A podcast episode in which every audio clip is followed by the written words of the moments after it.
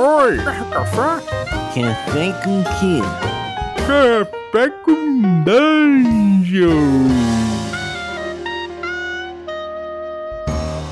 Bom dia, amigos do Regra da Casa.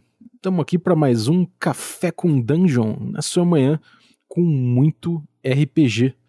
Meu nome é Rafael Balbi e hoje eu estou aqui bebendo um, um cafezinho magenta da ovelha negra e eu tô bebendo isso dentro de um crânio de um troll que eu acabei de derrotar. E hoje a gente vai falar aí de D&D porque é a D&D Cyclopedia com convidados. Então, antes de chamar a coluna, porém, eu quero lembrar que você pode se tornar um assinante do Café com Dungeon. A partir de cinco reais você já faz parte do nosso grupo de Telegram. Tem essa galera da coluna, tem de outras colunas, tem muita gente lá trocando ideia de RPG, fazendo muitas reflexões legais.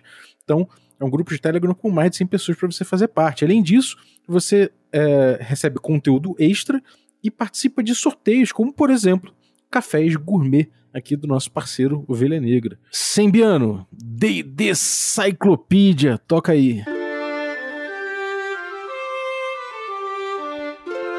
Bom dia, Deidesistas! Aqui é o Sembiano e está começando mais uma D&D Cyclopedia aqui no Café com Dungeon, porque hoje, meu amigo, é quinta-feira e quinta-feira é dia da coluna de D&D do Café com Dungeon. Tô certo, Joga? Bom dia, Sembiano. Bom dia, pessoal. Sim, certíssimo. Quinta-feira, é, batendo ponto aqui, D&D Cyclopedia Vamos conversar sobre, sobre novos produtos de D&D. É isso aí, é isso aí. É, vamos falar sobre os monstros sabem o que você fez no verão passado, digo. os monstros sabem o que vocês estão fazendo. E para isso chamamos aqui duas pessoas que participaram da tradução. Uma é um, é um já foi convidado nosso aqui para falar do, de D&D com crianças, que é o Léo. Beleza, Léo? Oba, tudo bom?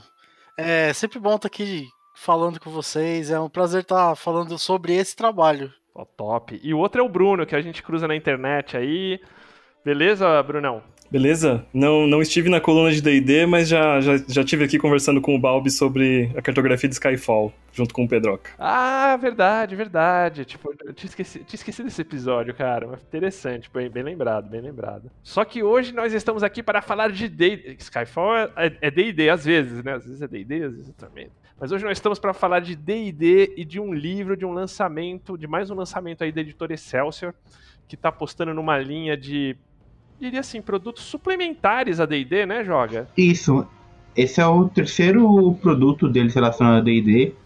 Nós tivemos os dois primeiros livros da linha Young Adventures Guide, ou é, Guia para Jovens Aventureiros. Esses trouxeram os dois primeiros livros.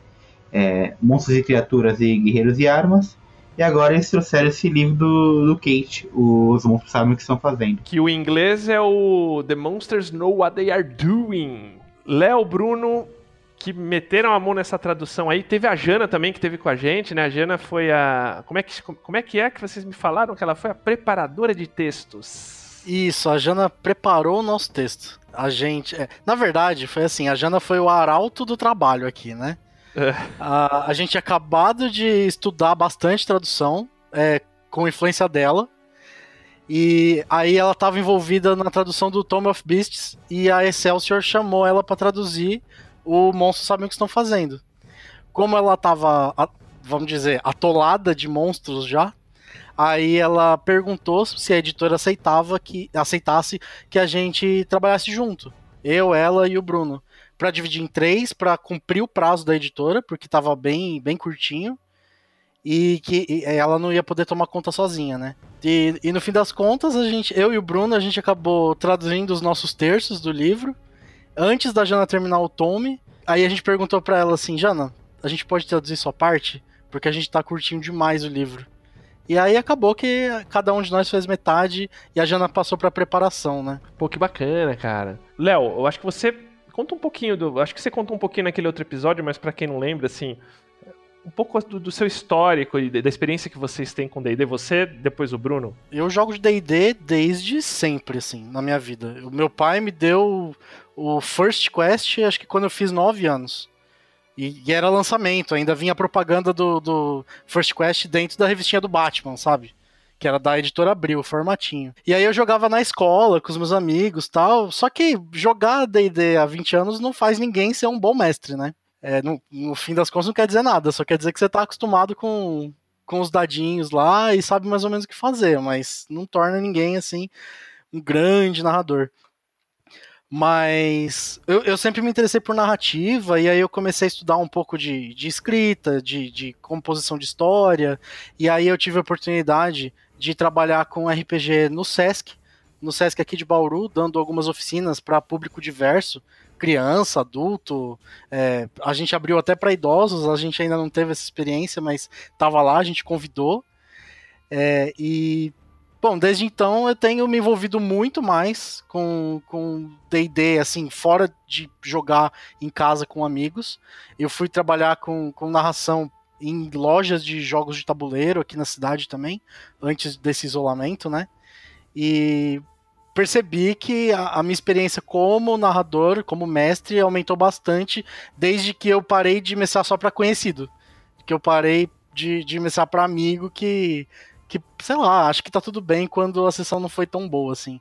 Eu comecei a exigir um nível de qualidade maior.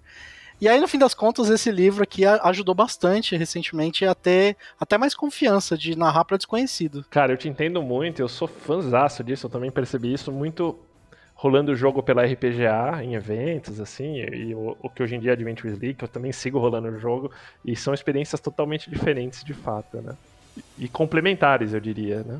Brunão, e você, cara? Além de ser um, um, um influencer do Twitter, Influencer.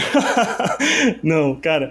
Então, é, eu tenho contato com D&D desde a minha adolescência, assim, também. Eu sou de uma cidade aqui perto de Bauru, né? Sou de Areiópolis. E eu sempre costumava dizer para os meus amigos, assim, que eu vivia numa cidade que não tinha nem banca de jornal. Então, quando eu me interessei por RPG, inicialmente foi por meio de videogame, que eu descobri a existência desse tipo de jogo, assim. E eu fui comprar livros de RPG pela internet. E, e eu lembro que eu comprei livros de D&D, aprendi a, a mestrar sozinho, assim, imaginando como era, seguindo o livro ali na, na terceira edição. É, mestrei muito a terceira, depois acabei me afastando assim um pouco do jogo, no, com a faculdade e tudo mais. Foi quando eu comecei a vir para Bauru para estudar aqui. Tive um grupo que eu joguei muito D&D, a terceira edição, a quarta edição, e joguei muito Storyteller.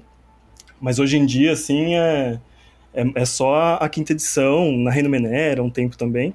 Mas como D&D, assim, eu tive muita experiência como mestre no começo, porque era eu que tinha os livros, então eu que tinha que aprender e, e juntar tudo, juntar a galera para jogar, né? Mas depois que, tipo, eu saí da minha cidade, eu fui pra faculdade, eu praticamente só joguei D&D. Agora que eu tô que eu tô me aventurando em, em narrar. Isso que o Léo comentou de, de atividades no SESC, de RPG, eu trabalho lá, sou funcionário lá, né? Então, a, a coordenava as atividades junto com o Léo, era ele que mestrava, eu ficava ali de, de apoio, é, fazendo os corres da, do trabalho. E a gente sempre se envolveu com esse tipo de atividade, né? Com, com jogos narrativos, sempre teve esse interesse.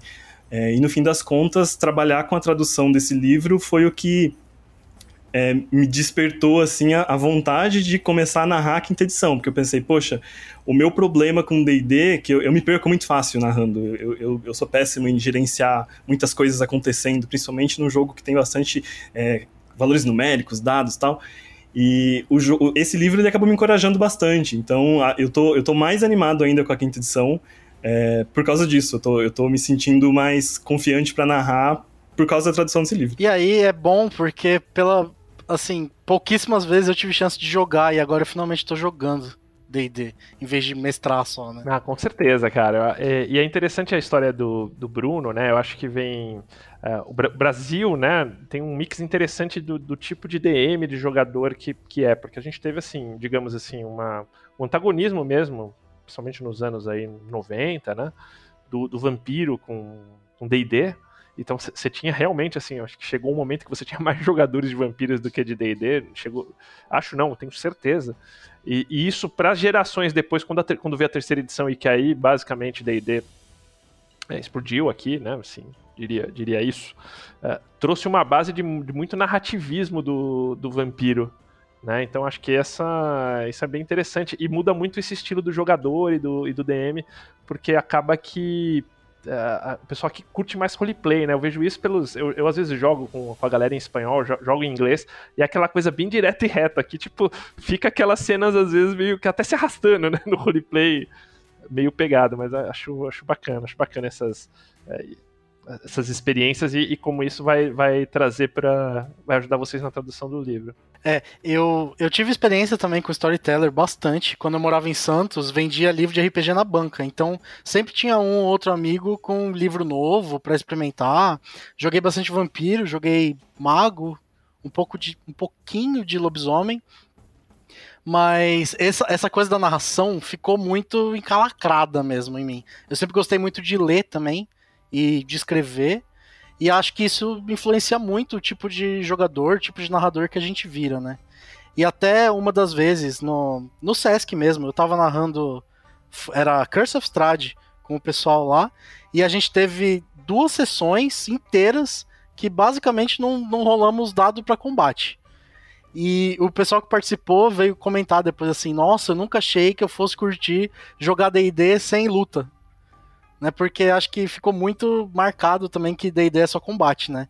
E dá pra gente fazer, nossa, inúmeros, inúmeros tipos de história, inúmeros tipos de aventura com com D&D. Peraí, Simbiana, a história de D&D passa por Santos, cara. Mais um que começou aqui. Agora, é, de quem partiu essa, essa ideia de, de traduzir esse livro? É, por que, que a editora escolheu especificamente esse livro em vez dos, oito, dos outros livros da, da linha dos Jovens Aventureiros ou algum outro produto licenciado? É, eu não, eu não sei se a gente conseguiria responder isso pela, pela editora, né? Mas o, que, o que dá pra gente supor, assim, eles começaram a investir nisso e a Jana tava, tava traduzindo a linha já do, dos Jovens Aventureiros para eles, né? E, e começaram a expandir é, para outros nichos é, que viram que acho que D&D estava dando certo e tal, né? E acabou que chegou na gente justamente por isso que o Léo comentou no começo, né? A, a, a Jana pegou o trabalho, viu que o prazo não ia dar, conversou com a gente, falou, vamos, vamos traduzir junto, vamos. Mas em termos de... É, eu acredito que a, a editora, ela tá, ela tá se diversificando, assim, porque a Excelsior, ela é um selo da editora Book One que é voltado para o público nerd. Então eles têm muita HQ, tem contos clássicos de terror, estão publicando graphic novel e agora eles estão partindo para esse nicho de D&D. É, mas eu não sei exatamente assim qual é o critério deles para quais vão ser publicados primeiro ou não. Né? O livro, ele, eu tenho ele aqui, o físico, um livro capa dura um verdadeiro tom, quase 500 páginas, ou até mais, né? É, em português ficou um pouquinho menor. Tem 500 e algumas páginas, 505, 506. O Keith, que, que escreveu o livro, ele começou escrevendo um, um blog. Qual que era a ideia desse blog? Por que, que ele começou esse trabalho? O Keith, ele diz, no, acho que logo na introdução ele já conta essa história, né? É, ele, quando, quando era criança, ele comprou numa loja de jogos com, com a mãe dele uma caixa de D&D que era o Keep on the Borderlands.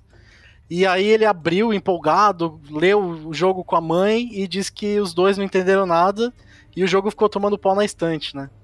E aí ele só foi aprender a jogar D&D no ensino médio com os amigos, e aí depois continuou por um tempo, assim, durante a faculdade, enquanto ele voltava durante as férias. E aí depois ele foi perdendo contato com esse grupo, parou de voltar e, e acabou sendo engolido pela vida adulta, né? Com palavras dele, assim. Depois ele até teve um outro grupo, só que aí eles começaram a jogar coisas de adulto, tipo GURPS, né? E outras coisas assim. Aí um dia ele disse que a esposa dele chegou do trabalho e perguntou se ele não ajudaria ela a organizar uma partida de D&D. Porque aparentemente alguém no escritório fez uma piadinha sobre um cliente que tinha cara de quem fica jogando D&D no porão dos pais. E aí um dos colegas dela falou: "Ah, mas nossa, eu super jogaria D&D". E aí ela sabia que ele tinha esse esse background, né? E perguntou se ele não, não topava narrar para os amigos dela. Ele até tentou empurrar GURPS, mas o pessoal queria jogar D&D mesmo, e ela falou, ah, se é para jogar RPG, que a gente jogue o RPG mais famoso, né? Pois é, pra que, que você vai jogar outra coisa se D&D é, é simples, é fácil de, de jogar, o pessoal já conhece. Não tem porque você ainda mais ir pra um GURPS da vida. Não, e aí a gente acaba não experimentando coisas novas, né? Mas no caso dele, voltar pro D&D foi experimentar algo novo, porque ele jogou a primeira edição e aí ele voltou a jogar na quinta, porque ele foi numa loja de jogos, comprou um starter set, né, um kit introdutório e foi foi ler em casa a aventura, as regras para poder narrar para esse grupo. E aí ele, ele disse que ele tinha muito interesse na juventude em jogos de estratégia, tipo XCOM, jogos digitais mesmo. Só que ele era muito ruim até o momento que ele aprendeu táticas de pequenas unidades. E aí ele disse que ele começou a surgir o interesse de transportar essas táticas desses jogos de estratégia que ele gostava para dentro das mesas de D&D para que os monstros agissem de forma coerente, para que ele conseguisse planejar ações antes do, do jogo começar e não ficar perdendo tempo durante o jogo pensando em como uma criatura reagiria a uma situação, mantendo a coerência, né? E aí ele começou a escrever é, essas reflexões sobre as criaturas que, e, e, começou de forma assim: ele ia usar a criatura na semana seguinte, ele escrevia sobre ela planejava a, a tática dela e escrevia no blog. E era um blog desconhecido, até relativamente desconhecido, até que ele bombou no Reddit. Uh, alguém colocou lá um. fez uma publicação discutindo o comportamento de uma criatura, e aí outra pessoa respondeu com o link do blog dele, e ele começou a receber muitos acessos, muitos acessos, a, a, a, ter muitos comentários sobre como o trabalho dele ajudava outras pessoas a narrar, e encorajava, tirava o medo, né, de, de reagir durante o jogo, assim, e aí, com o tempo, é, é, o, o texto do blog, né, foi compilado, é, revisado, corrigido quando, quando necessário, e aí é, transformado em um livro. O livro, inclusive, tem criaturas que não foram descritas no site, né? O site é bem bacana, bem completo. Sempre usei o site. O site é só você procurar é o mesmo nome do livro, né? Em inglês e tem bastante coisa gratuita também. Uh, o livro acho que traz aí, como, como o Léo falou, um, plus, né? Tipo, é aquilo ali mais um plus e revisão, enfim, mas o, o, site é o The Monsters Know What They Are Doing. Só fazer essa busca. Eu acho que é The Monsters Know o ponto .com hoje. É, acho que ele deu uma resumida na URL. Demonstração só. Ah, tá. Então tá bom. Então tá aí a correção. Ainda hoje, é, o livro ele saiu em outubro do ano passado, lá nos Estados Unidos, né? Então é, eu imagino que no processo editorial dele, ele, ele terminou. A, a, a, seleção do que ele fez no blog deve, terminar, deve, ter, deve ter terminado bem antes disso. Mas deve ter uns 10, 9, 10 monstros a mais no livro que não estão no site, né? É, então, se você for no site dele hoje, você vai ver ele analisando outros monstros que estão em suplementos de D&D, que estão nos outros livros básicos, né? No, no, no enfim, nos no cenários e tudo mais. Porque esse livro e o, o, a ideia central do blog era falar dos monstros que estão apenas no livro dos monstros. Não, com certeza. E além disso, o livro é muito bem organizado. Além de ter mais informação, né? Tipo, é muito pronta referência ali. É, e, e, aí vai para acho que para uma pergunta que eu tenho para vocês. É, para quem ele é voltado esse livro? É somente jogadores de D&D quinta edição, jogadores de DMs iniciantes, experientes? Qual é, qual é a sua percepção, Léo? Olha, eu acho que esse livro ele pode acrescentar para todo mundo que joga RPG. É, apesar dele estar tá falando de criaturas do, do livro dos monstros da quinta edição, ele, ele te explica por que, que ele faz essas táticas. Ele te ensina a pensar nas criaturas como seres inteligentes ou instintivos e tal, mas ele te mostra como ele faz. Então não é só um truque de mágica, né? Ele tá mostrando o como qual é a linha de pensamento que ele tem para criar essas táticas. Então acho que serve tanto para jogador iniciante que tem medo de, de narrar e esse livro ele vai encorajar bastante, ele vai ensinar muito do que você tem que fazer. Ele serve para narradores já que são, que são experientes mas que, que sempre querem aprimorar as suas, suas técnicas narrativas, talvez eu possa colocar assim. É, aprimorar o uso de, de criaturas. E a gente sabe que tem muito jogador combeiro, né? Então esse livro ajuda muito a, a contra-atacar esses jogadores que gostam de otimizar as fichas, porque aí você começa a otimizar o uso dos monstros. E aí você causa um problema para esses jogadores. É bem interessante. É por isso que o Joga tem lá, hein? O, o Brunão, o, cara, o que, sabe o que eu acho fantástico nesse livro? É que ele pega, por exemplo, como o Léo falou, ele pega o. separado por monstro. Né? Então você tem tipo, os tipos de monstro e, e os principais monstros ali do, do, do, livro dos monstros, e não todos. Não me lembro, mas os principais eu vi que tem. É, então ele pega lá o orc, não é que ele vai, tipo, dar uma tática fria do orc, ó, tipo, junto o orc, tananana. Ele começa uma leitura dos stats, dos, dos assim, digamos, dos números do, do monstro para entender, tipo, a psique dele como ele pensa, né, cara?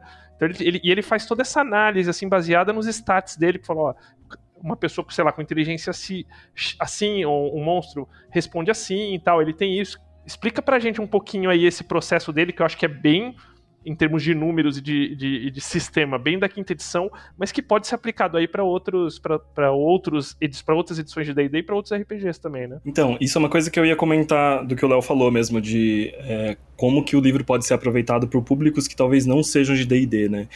Ele é lógico que ele é um livro para a quinta edição, para os monstros da quinta edição. Então, quando ele discute alguma criatura, ele vai partir da ficha que está no livro dos monstros. Então, ah, essa criatura tem ataques múltiplos, ela dá uma mordida e uma, um ataque de garras. É isso que ela faz. No livro dos monstros só diz isso.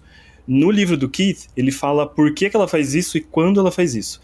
Então, só que assim, eu acho que os parâmetros gerais que poderiam ser aproveitados por qualquer um é isso que você comentou. No comecinho do livro, ele fala: olha, criaturas. O, o papel dos atributos no comportamento das criaturas vai ser o seguinte: é, uma criatura que tem baixa constituição, ela vai atacar à distância. É, uma criatura que tem baixa destreza, ela vai escolher o oponente com cuidado, porque talvez ela não vai conseguir sair correndo e fugir depois.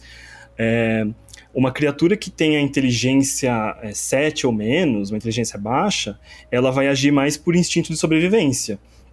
Então, uma coisa que, assim, não é exatamente revolucionário, mas faz a gente pensar bastante é que é muito comum a gente jogar D&D e tá, ah, eu tô enfrentando os monstros, eu preciso matar os monstros. Só que os monstros, eles bom, eles sabem o que eles estão fazendo, né? Eles não vão ficar lá parados apanhando até, até morrer. Então ele fala que a, as criaturas, ele, ele estabelece alguns critérios, assim, por exemplo, é, quando a criatura tiver com é, 40% dos pontos de vida dela, ela vai fugir, ela vai sair correndo, ela vai tentar fazer tal coisa. É, uma criatura que tem inteligência e sabedoria mais alta vai estabelecer um tipo de estratégia mais elaborada, mais complexa. Então ele também desenvolve a explicação dele baseado nessas coisas. É, a estratégia de uma criatura que tem é, magias é completamente diferente de uma criatura que é, um, é uma fera, é, que, é do tipo fera no livro dos monstros.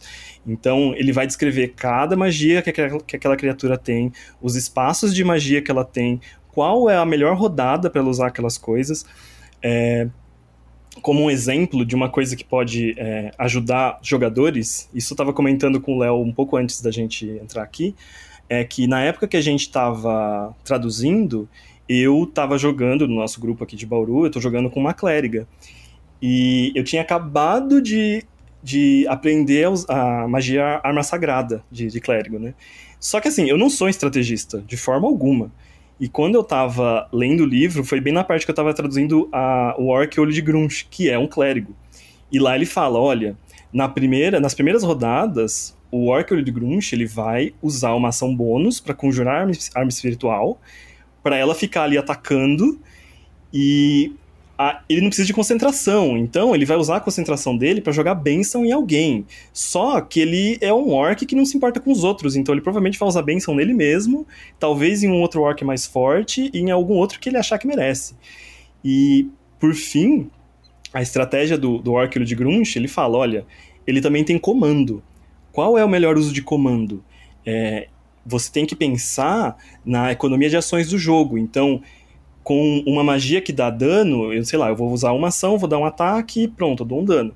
Agora, se eu tenho comando, eu posso fazer com que o meu oponente fuja, passe correndo por vários dos meus, dos meus aliados e assim eu desperte a reação deles para que eles ataquem o, o, o, fujão né, com ataques de oportunidade.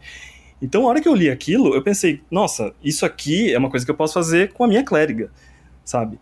Então, é, o processo dele é basicamente esse. Ele, ele parte desse, desse pressuposto geral, ah, é uma criatura inteligente?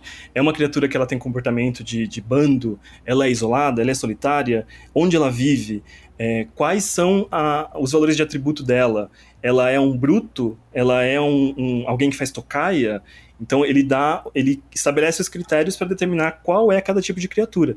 No fim das contas, quando você começa a ler essas várias criaturas, você vai internalizando essas ideias. Então, às vezes você, mesmo sem ler estratégia, você percebe, ah, não, esse monstro aqui ele vai ficar de tocar, ele vai atacar de longe, ele tem uma destreza tal, então ele vai agir de tal forma e assim por diante. Agora, é, o Sembi mencionou que, a, que o livro em inglês ele possui 550 páginas. E o livro em português, ele é um pouquinho menor, tem 496.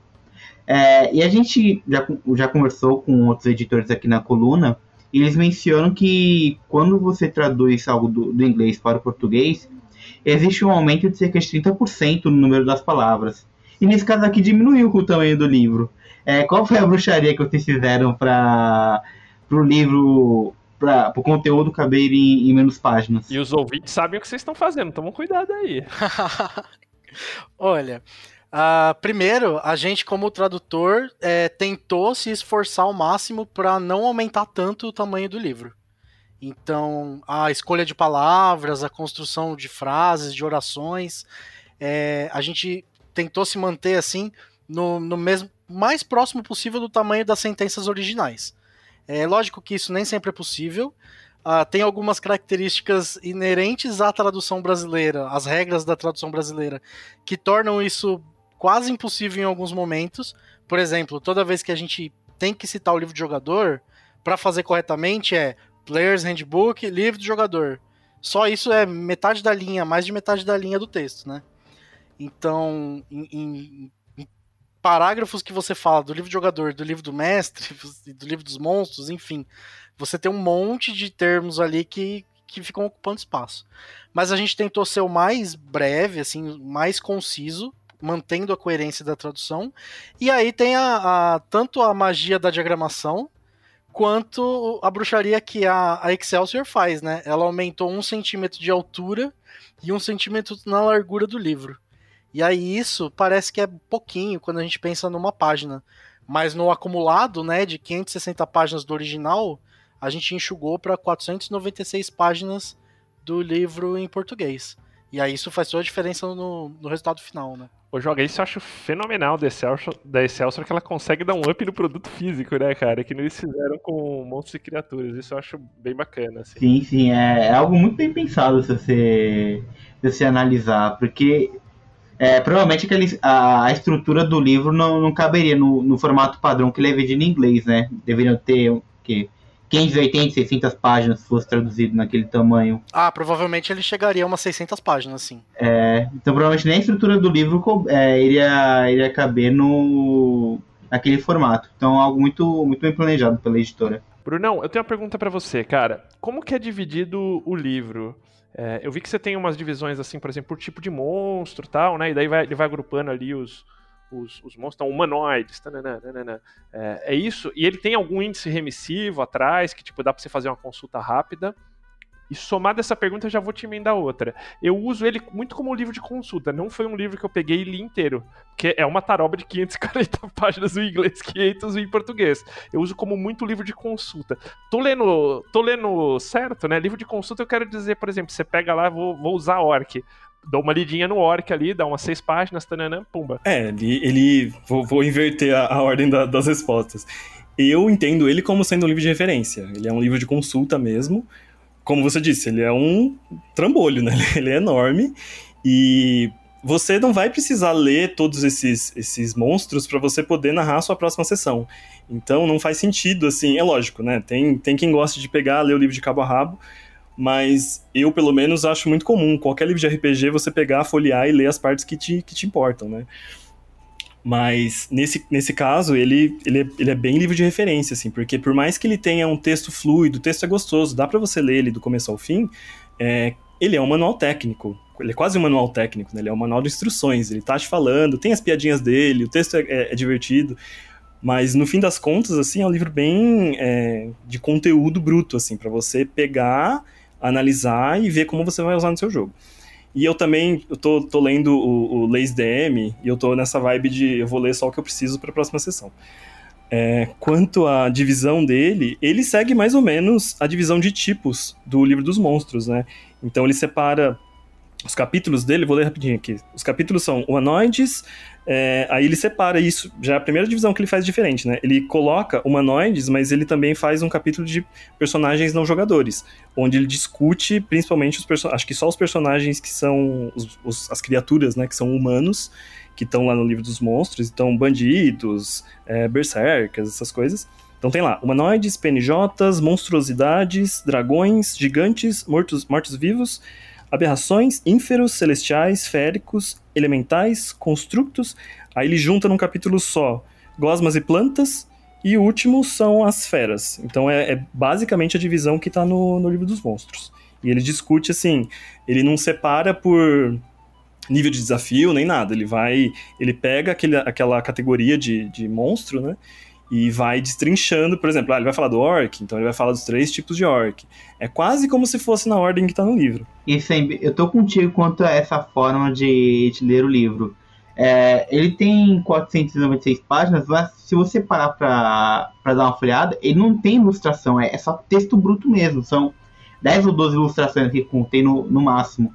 Então, se você parar pra ler ele numa, numa tacada só, uma que você provavelmente vai ter que reler depois para ver o conteúdo específico que você procura, e outra que vai se tornar uma leitura bem cansativa.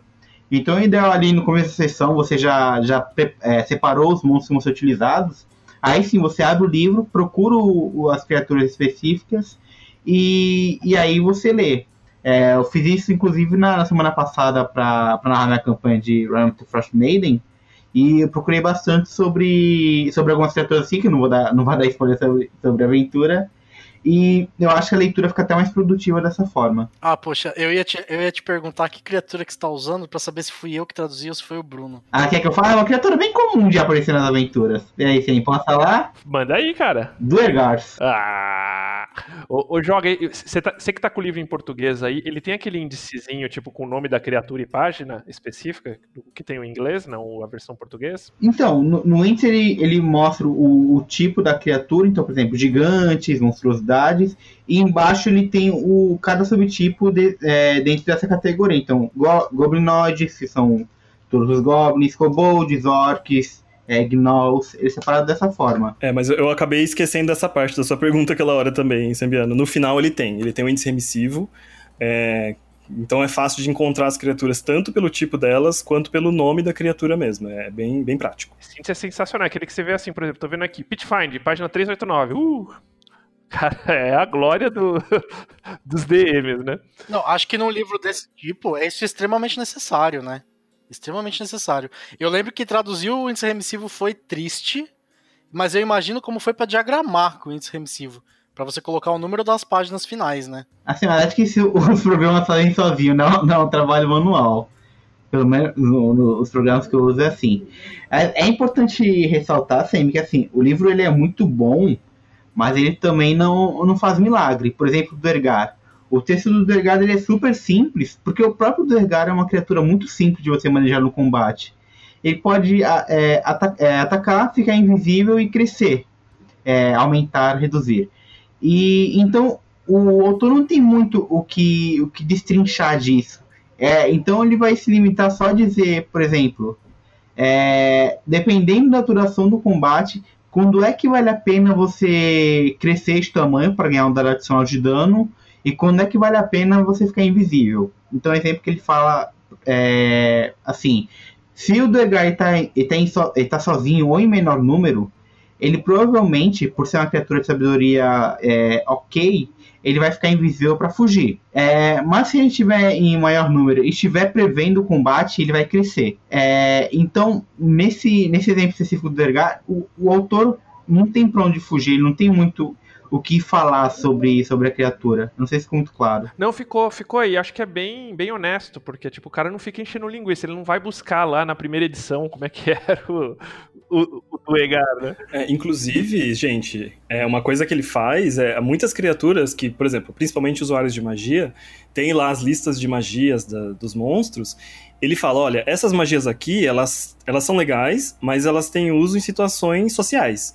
Então ele não discute elas. Ele, esse livro ele é um livro sobre estratégias de combate. Ele não vai destrinchar todas as magias. Ele vai falar daquelas magias que têm uso ali no momento da batalha. Olha, mas apesar de ser um livro, como eu disse, de mais de consulta, se eu não me engano, acho que o primeiro e o segundo capítulo dão dicas muito legais de como usar o livro. Porque, tipo, cara, tem estratégia para todo mundo, mas ele ali, tipo, em um determinado momento, ele fala: olha, você tem que ver qual é o papel do monstro na estrutura narrativa da sua aventura. Então, tipo, é, às vezes, tipo, ele é só pra ser um obstáculo ali, não fica complicando muito a parada, sabe? Então ele, ele dá, tipo, umas dicas muito legais nesse sentido também. Não sei se vocês, é, quem de vocês chegou a traduzir essa parte, mas achei bem interessante. É, o comecinho do livro foi eu que traduzi, né? E, e é sempre legal porque você acaba aprendendo uma coisinha ou outra, né?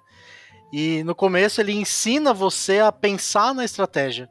Diferente de cada bloco de criatura, né? De, de texto, é, no começo ele te ensina, ah, que nem o Bruno falou, né, de você entender qual é a curva de atributo das criaturas, qual o perfil que elas, elas desempenham no combate, se ela é mais bruta, se ela vai ficar numa escaramuça ali, quer dizer, um combate de proximidade que dura mais tempo. É, ele também te fala, né? Ah, as criaturas que têm habilidades com recarga preferem usar ela logo no começo, que é para ter mais chances de usar de novo depois.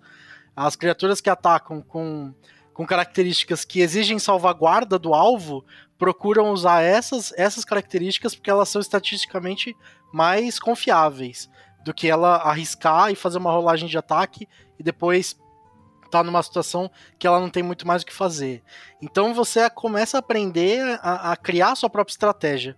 Então, de repente, você vai ler um, uma criatura de um outro livro, do Mordecai, né, enfim, do Volo, e você vai saber o raciocínio que o Kit usou para você criar a sua estratégia com aquela criatura. Ô, Léo, eu só digo o seguinte: o joga aqui sem vergonha, é, ele vai lá e depois bota a culpa no, nos, nos, designers da Wizards, que nos primeiros níveis a coisa é, é, é difícil, que bata, dá TPK, não sei o que, né, mas que, sabe que ele tá usando o livro, cara. Ele leu o que os moços sabem fazer, ó. Já deu a dica aí.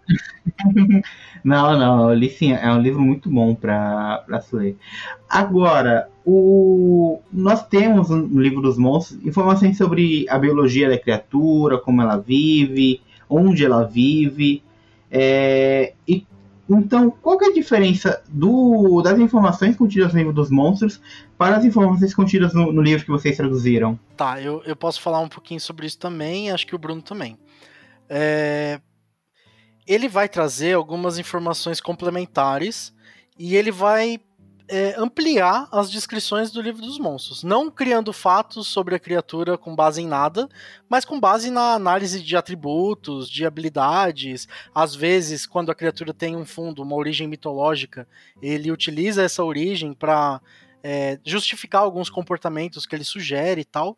Mas uma coisa que me pegou muito que eu achei uma característica muito interessante da escrita dele é como ele traz um conhecimento de outras áreas para enriquecer a, a escrita e, e o, a qualidade do jogo dele.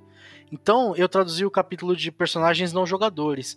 E aí chega no momento em que ele está discutindo guerreiros tribais, que são NPCs lá que estão no final do livro dos monstros, né? É, humanoides, basicamente bárbaros de nível baixo, né? E aí ele vai pensar assim: ah, o guerreiro tribal, qual é a diferença de um guerreiro tribal para um soldado? É, ah, é só a característica de, sei lá, de um ataque descuidado, de uma proximidade com a classe do bárbaro, mas por que que o guerreiro tribal, se, se ele, ele, foge ou não, e por que que ele foge ou não? E aí, para responder isso, ele vai buscar na antropologia qual é a descrição de uma tribo, o que, que é uma tribo, o que, que é uma sociedade dita, muito entre aspas, né, civilizada, organizada, quais são os, esses tipos de governo e qual é a, a relação que esse guerreiro tribal, né, vai ter com a sua tribo, com o seu povoado, para você poder decidir se ele vai lutar até a morte por honra, se ele vai preferir fugir com, com os colegas, os companheiros dele para te pegar depois ou só para sobreviver. Então acho que essa característica o livro dos monstros não traz. Ela vai te mostrar um pouquinho da biologia, ela vai te mostrar um, um, alguma descrição de lugares que essas criaturas habitam, né? Mas ela não vai se aprofundar tanto nos motivos de cada uma delas. Então, ah, o Beir ele ataca para se alimentar. Então, assim que ele engolir a primeira, o primeiro oponente, ele vai recuar, porque ele é um predador. Ele não tá lá para lutar até a morte. Isso o livro, do, o livro dos monstros não explica pro, pro narrador, né? Você tem que você tem que entender qual é o lance da criatura para saber utilizar ela dessa forma. Então, você vai aprender, o livro dos monstros vai te explicar onde que essa criatura vai ser encontrada, quais são os poderes que ela tem. O livro do Kit não vai ficar descrevendo como o poder funciona, mas sim por que, que a criatura usa.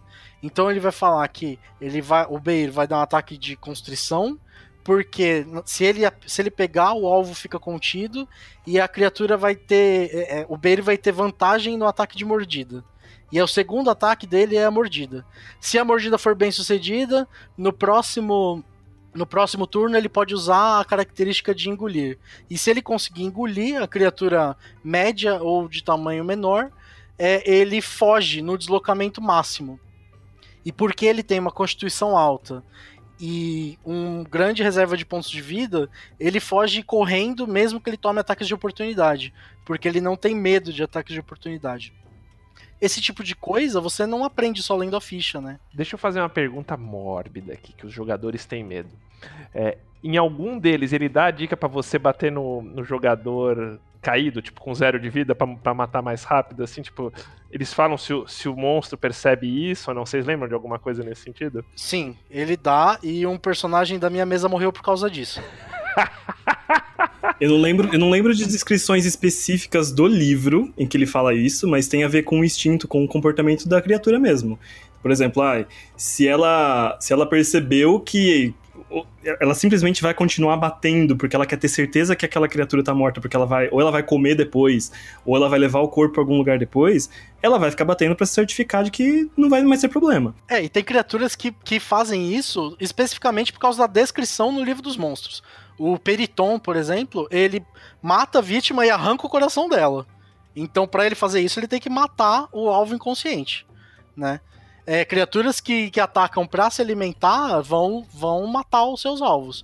Então, é, mortos-vivos também, eles vão continuar batendo se eles estão se alimentando, tipo carne-sal ou carne-sal, né? Eles vão continuar lá te mordendo até, até você rodar de vez. Tá aí o Walking Dead pra não, pra não dizer o contrário, né? Que não deixa a gente mentir, né? É. E eu acho que, em termos de comentários sobre o livro dos monstros, assim, de diferenças, eu tava dando uma olhada hoje, porque né, faz tempo que eu, que eu li algumas partes do livro. Mas, por exemplo, ele comenta, às vezes, que alguns ataques de alguns monstros talvez não fazem muito sentido.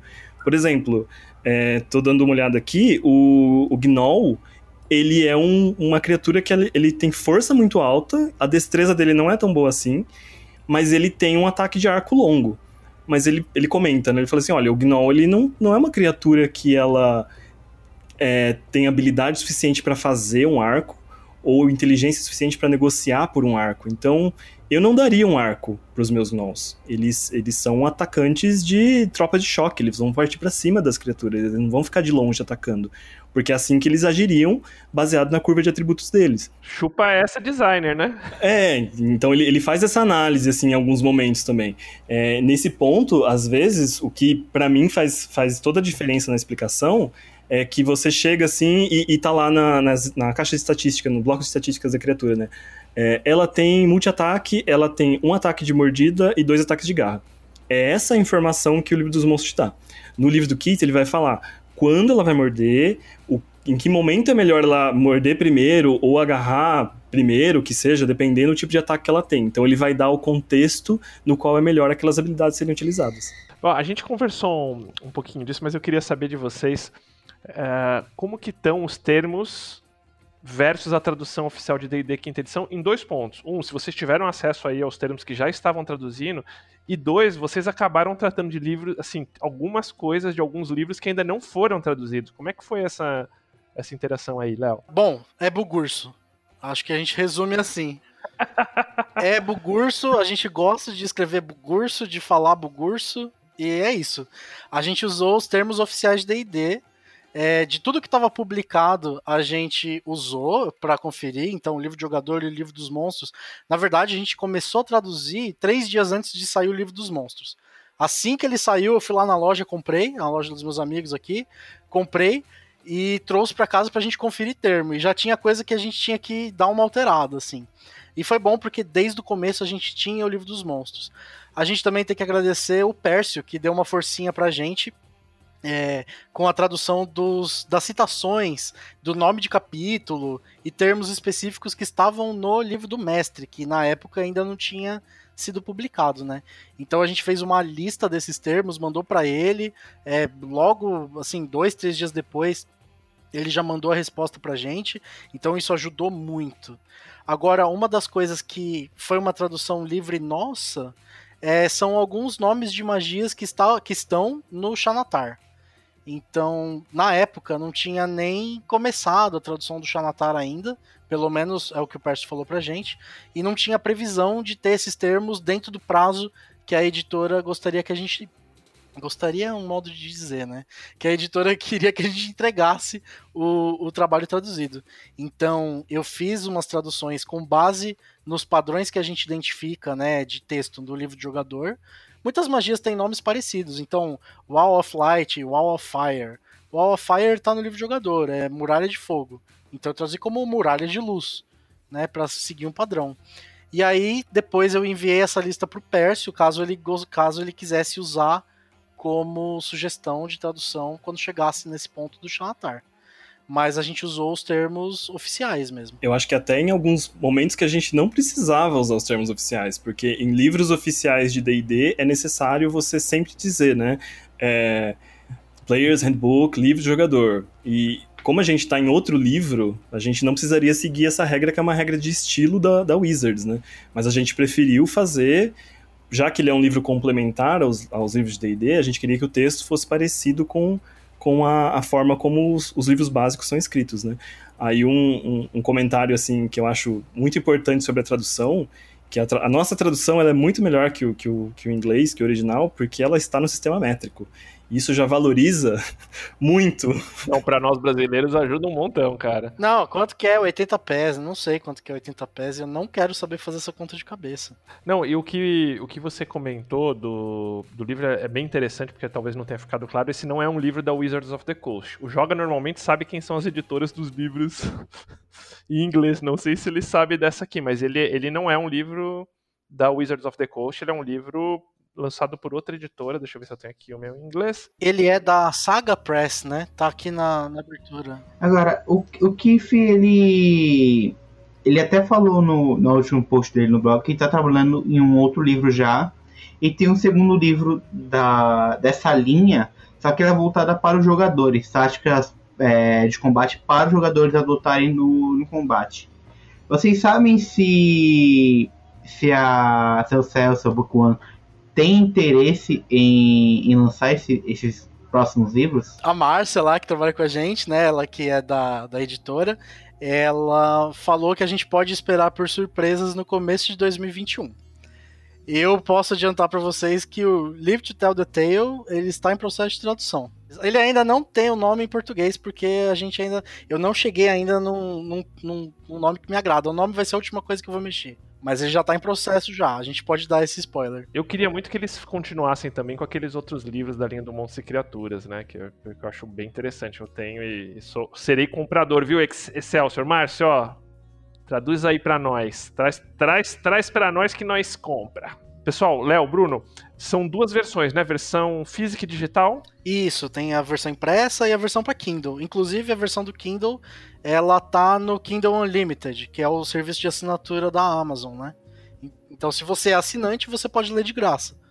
De graça, já tá pago. né? Não, e, e- quem quiser comprar, aproveite aí que o Joga está fazendo aquela famosa lista, que é quase a lista de Natal, só que a lista da Black Friday, né? Que pra nós é basicamente o Natal, onde com certeza vai ter ali o link de algum desconto desse livro aí, né, Joga? Vai, vai ter sim. Inclusive a lista foi lançada na, na última quinta-feira. Ah, legal. Você vai atualizando ela, né? Pra... Sim, senhor. A gente vai atualizando a, é, a cada mês e na Black Friday a gente vai fazer no, no começo da semana e no dia. Meninos, eu quero de vocês dois, um de cada um, tipo, o insight mais maneiro que vocês tiveram de, de traduzir isso, assim, que vocês lendo, falando, putz, isso aqui, cara, é sensacional, nunca tinha pensado nisso e vou usar. Começando aí pelo Léo. Olha, eu não sei se é algo que a gente nunca pensou, mas é, um, é um- algo que eu nunca vi ilustrado.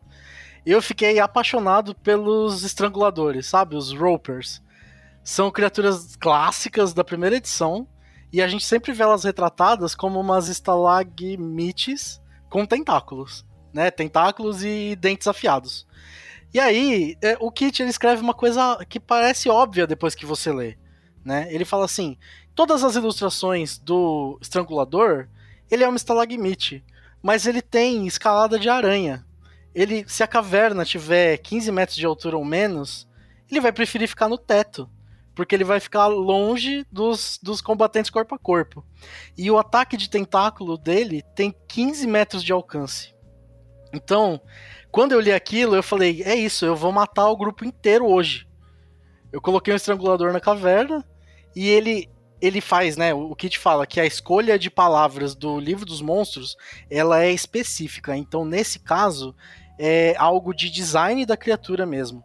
Que ele vai estar posicionado no, no, no combate. O que sugere que você coloque ele no teto para ele só poder ser alvo de ataques à distância. É, e ele usa quatro ataques deles com os tentáculos. E esses tentáculos não causam dano, mas eles agarram a criatura alvo e ela fica contida. Então ela não pode se deslocar. E aí ele usa uma característica que é um puxão, é, real, eu, eu esqueci como é que ficou a tradução. É, e ele puxa essas criaturas cinco quadrados na direção dele. Se esse estrangulador tá no chão, ele vai puxar na direção dele essas criaturas e elas vão ficar paradas porque elas estão contidas. Se ele estiver no teto, ele vai erguer essas criaturas. E se, se quem tá preso tentar atacar o tentáculo pra se soltar, vai tomar dano de queda, primeiro. O tentáculo cortado não causa dano no estrangulador. E na próxima rodada, ele brota um tentáculo novo pra completar o número de tentáculos que ele tem. E aí, depois que ele puxa, ele usa um ataque de mordida. Então é, é- é assim. É uma monstruosidade, né? O tipo de criatura, mas pra mim, no meu coração, ele é um demônio. Porque é maravilhoso usar isso contra jogador. É incrível. Ele não só é um demônio, como na época que a gente tava traduzindo, o Léo ele ficou tão impressionado que ele ficou muito tempo falando pra mim dessa criatura. Então, acho que na semana seguinte, na nossa sessão, a gente entrou numa caverna muito grande e o Léo descreveu: olha, tem isso aqui no teto. Eu falei, gente, vamos dar a volta. É, foi um A gente- metajogo, né? A gente foi, foi. Foi total metajogo. Falei, não, vamos dar a volta, a gente não vai entrar nesse lugar porque vai dar merda. Mas, mas o mais legal, Senvi e Joga, é que ele, ele junta o estrangulador com o perfurador. E o perfurador é aquela criatura de nível baixo, né? Que parece uma estalactite. E cai, ela quase não se movimenta e cai sobre o jogador que passa por baixo. E aí o Kit sugere que o estrangulador é tipo uma forma adulta do perfurador. Isso não é mencionado no livro dos monstros. É uma sugestão dele. Então ele sugere que você associe o estrangulador com os perfuradores e que o estrangulador posicione os tentáculos para puxar os oponentes para baixo dos perfuradores. Então, não só você puxa, levanta e dá a possibilidade deles sofrerem dano de queda, como você é, posiciona eles para os perfuradores poderem atacar. Então, eu acho isso uma estratégia muito legal, assim. Qual o nome do estrangulador em inglês, você lembra? É Roper. É o Roper, tá. Fechou. E você, Brunão? Olha, eu. é, muitos dos monstros eu nunca parei pra ler estatísticas nem nada, né? E eu, eu como jogador, eu nunca cheguei em em níveis muito altos, assim. Nunca joguei acima do nível 10 em DD. É, daí, o que acontece é que quando eu tava traduzindo a parte dos ínferos e eu cheguei no Diabo do Fosso, eu fiquei alguns dias olhando pro nada aqui em casa, porque eu não parava de pensar na estratégia que o, que o Kit tinha pensado pra ele. Porque ele, ele brinca muito com essa coisa da, das imunidades da criatura, né? Qual, qual é o dano que ela é imune, o que, que vai acontecer com ela se ela for atingida por tal tipo de dano. Ele presta muita atenção nisso. Ele fala: olha, o Diabo do Fosso, primeiro, ele pode é, conjurar bola de fogo à vontade. Começa por aí. É, e ele pode conjurar muralha de fogo. E ele é imune a fogo. Então a estratégia dele vai ser a seguinte: é, quando, tiver, quando tiver personagens perto dele, ele vai criar um círculo de fogo em torno dele, com a muralha de fogo. Então, todo mundo que tá dentro da, da, dessa muralha, se tentar sair, vai tomar dano. Se ficar ali, vai tomar dano dos ataques dele. É, e ele é imune a fogo. Então, se ele fala, né? Se você quiser aterrorizar ainda mais os jogadores, você pode fazer com que o bendito do Diabo do Fosso, ou o maldito Diabo do Fosso, é, conjure bola de fogo em si mesmo. Então, ele pode causar uma explosão onde ele está. Se os personagens tentarem fugir, eles vão ter que passar pela muralha de fogo e tomar dano. Se eles estiverem perto dele, eles vão sofrer dano da muralha de fogo. E pessoas que estão fora da muralha também podem acabar sendo atingidas pela explosão. Então é um negócio que eu, eu parava assim ficava, gente, não é possível. Isso é muito cruel. Isso é, é horrível. eu fiquei muito besta com essa estratégia, assim, foi, acho que da, de todas as que eu traduzi, assim, pelo menos a parte que ficou para mim, foi a, a, que eu fiquei mais besta, assim, de pensar na, na maldade dessa estratégia. Cara, eu gelei e espero que o Gruntar não esteja escutando isso, que eu tô jogando Avernus lá, cara.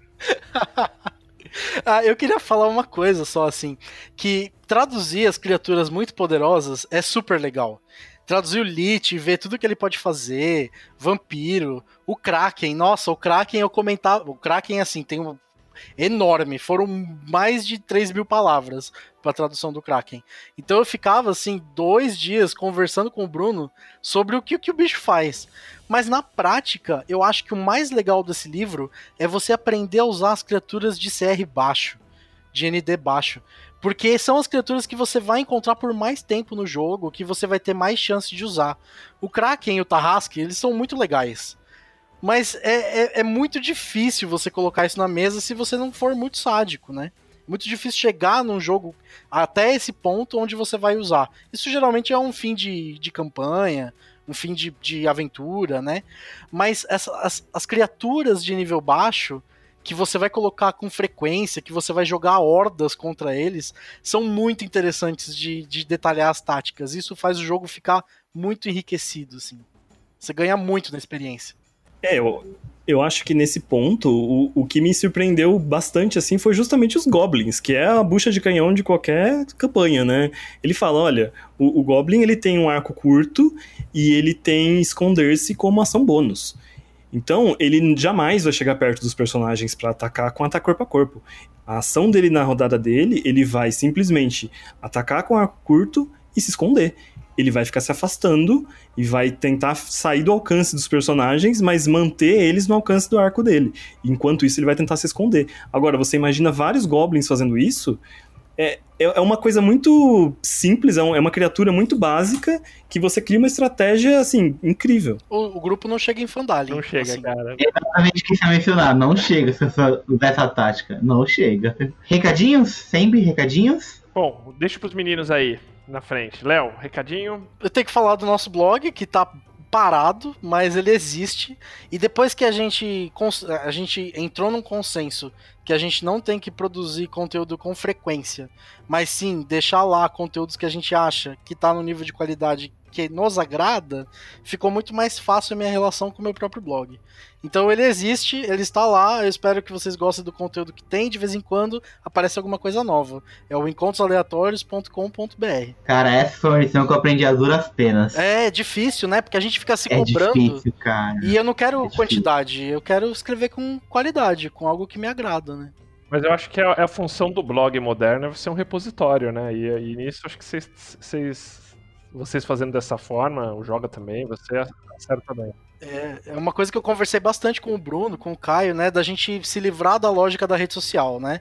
Eu não quero produzir conteúdo, eu quero escrever alguma coisa boa e deixar lá. É, a gente não tá. A gente começou com essa ideia de, ah, vamos, vamos ver como que a gente pode manipular o algoritmo, que hora a gente tem que postar no Twitter, que hora a gente tem que postar no Facebook. Só que virou, virou uma obrigação, e não é o que a gente queria, né? Então a gente. É, é muito mais legal você fazer uma coisa devagar, com calma, quando você tem tempo, quando você tá afim. E o conteúdo vai ficar lá, né? Vai, vai ter o textinho lá. Inclusive, em termos de, de conteúdo, assim, que eu acho que é uma coisa muito legal que, que a gente elaborou e que tá lá no site, é, já que a gente está falando da, da, da, quinta edição, né? É, a gente elaborou um, um, resumo das regras da quinta edição para combate, que tá lá para baixar, e, tipo, é uma folha só, tem tudo que você faz no combate. Eu tô jogando, eu fico olhando para aquilo, eu tô, eu tô narrando, eu olho para aquilo, porque para lembrar que tipo de ação eu tenho no combate e tudo mais. Então é é uma diquinha assim de uma coisa legal que a gente tem lá no blog. Aí ah, tem o texto do de gerar cidades, né? Eu acho que ele é uma tradução e revisão nossa também, com autorização do autor. E que é um conteúdo muito bacana para quem gosta de criar mundos, criar cenários. Tem o, a tabela automatizada, o texto tem tá, tá, tá disponível em PDF para download. Então acho que vale a pena dar uma conferida. Mas não tenho um recadinho além da, dessa planilha. É, eu atualizei ela na, nessa quinta-feira, na, na última quinta-feira, perdão.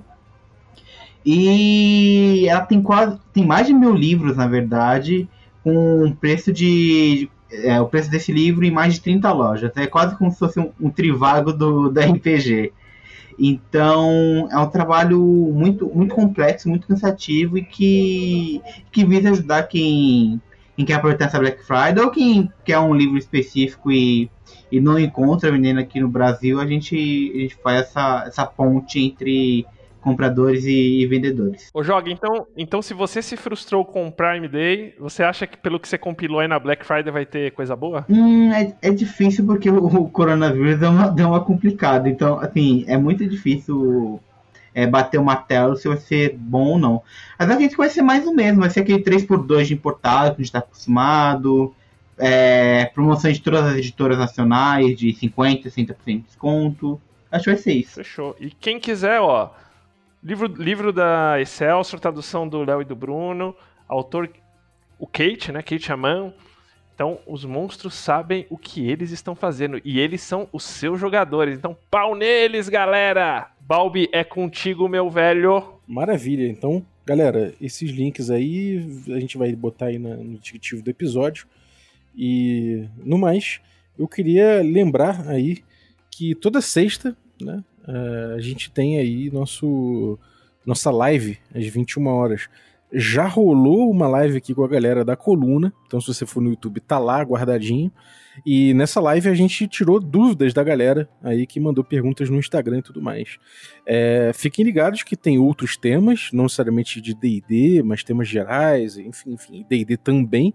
E a gente vai ter cada vez mais aí a galera da coluna participando nessa nessa live 21 horas no Regra da Casa no YouTube. Então procura lá youtube.com/barra Regra da Casa e você vai ver lá o playlist com todas as lives. A gente já tá na, indo pra sétima agora. E fora isso, tem o D&D Moleque, tem tudo que você quiser, tem lá no youtube.com/barra Regra da Casa. Lembre-se que toda sexta-feira às 21 horas a gente vai estar tá com essa live aí, trocando uma ideia com os assinantes, é, respondendo perguntas sobre os episódios, ou ouvindo aí sua opinião, trocando uma ideia com você, sempre com algum tema também para a gente sacudir um pouquinho também. É, então é isso, queria agradecer que você que ficou ouvindo a gente aí, muito obrigado. E lembrar que você pode se tornar um assinante a partir de cinco reais em picpay.me barra café com dungeon e ajudar a gente aí a bater a próxima meta, né? Então entra lá e torna-se um assinante e ajude a gente nisso aí. E eu queria agradecer também nosso assinante Café Expresso, Café com Creme e Café Gourmet por tornarem possível essa aventura. Então é isso aí. Valeu, um abraço e até a próxima.